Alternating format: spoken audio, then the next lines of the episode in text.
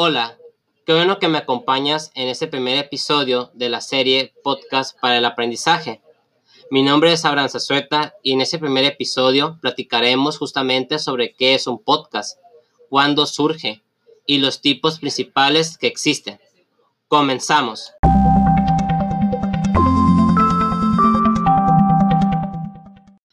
El término podcasting aparece en un artículo de 2004 de Hammersley para referirse al auge de la radio en línea no profesional, producido por los propios usuarios debido a los iPods, el software accesible o barato para producción de audio y los blogs.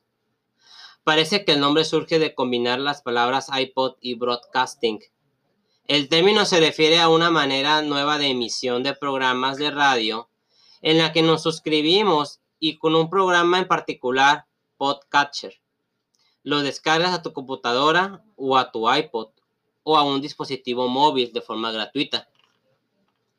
Entonces, a un episodio se le llama podcast, a quien lo hace se le llama podcaster y a quien lo escucha se le llama podcaster.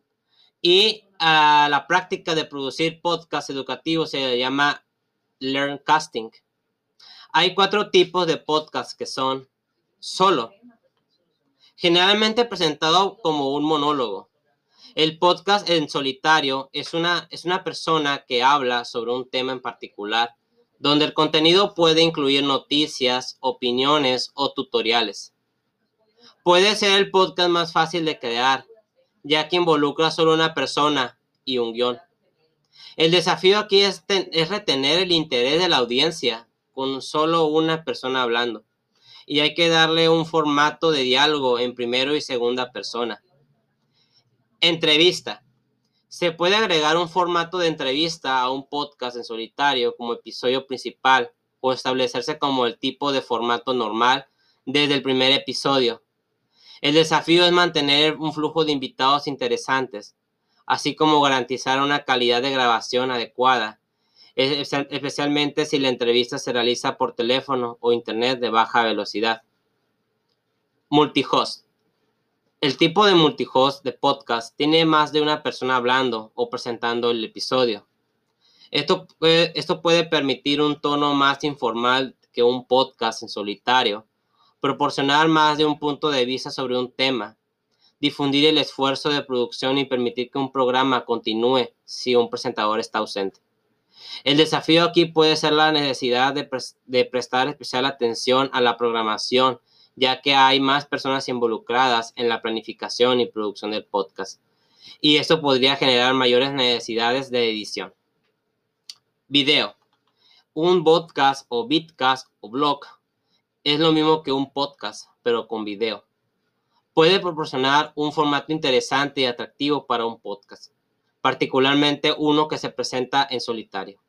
Sin embargo, los desafíos aquí son las necesidades de edición del uso del video y de audio, la necesidad de equipos de producción de alta gama y la garantía de un estudio que sea silencioso y libre de distracciones o molestias de la audiencia. Por ejemplo, aquellos que podrían aparecer en el fondo. Hasta aquí con este primer episodio y te recomiendo que leas el artículo de Hammersley y un post en un blog para que profundices en el tema.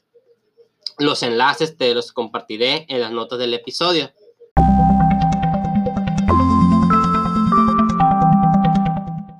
Qué bueno que me has acompañado en este primer episodio.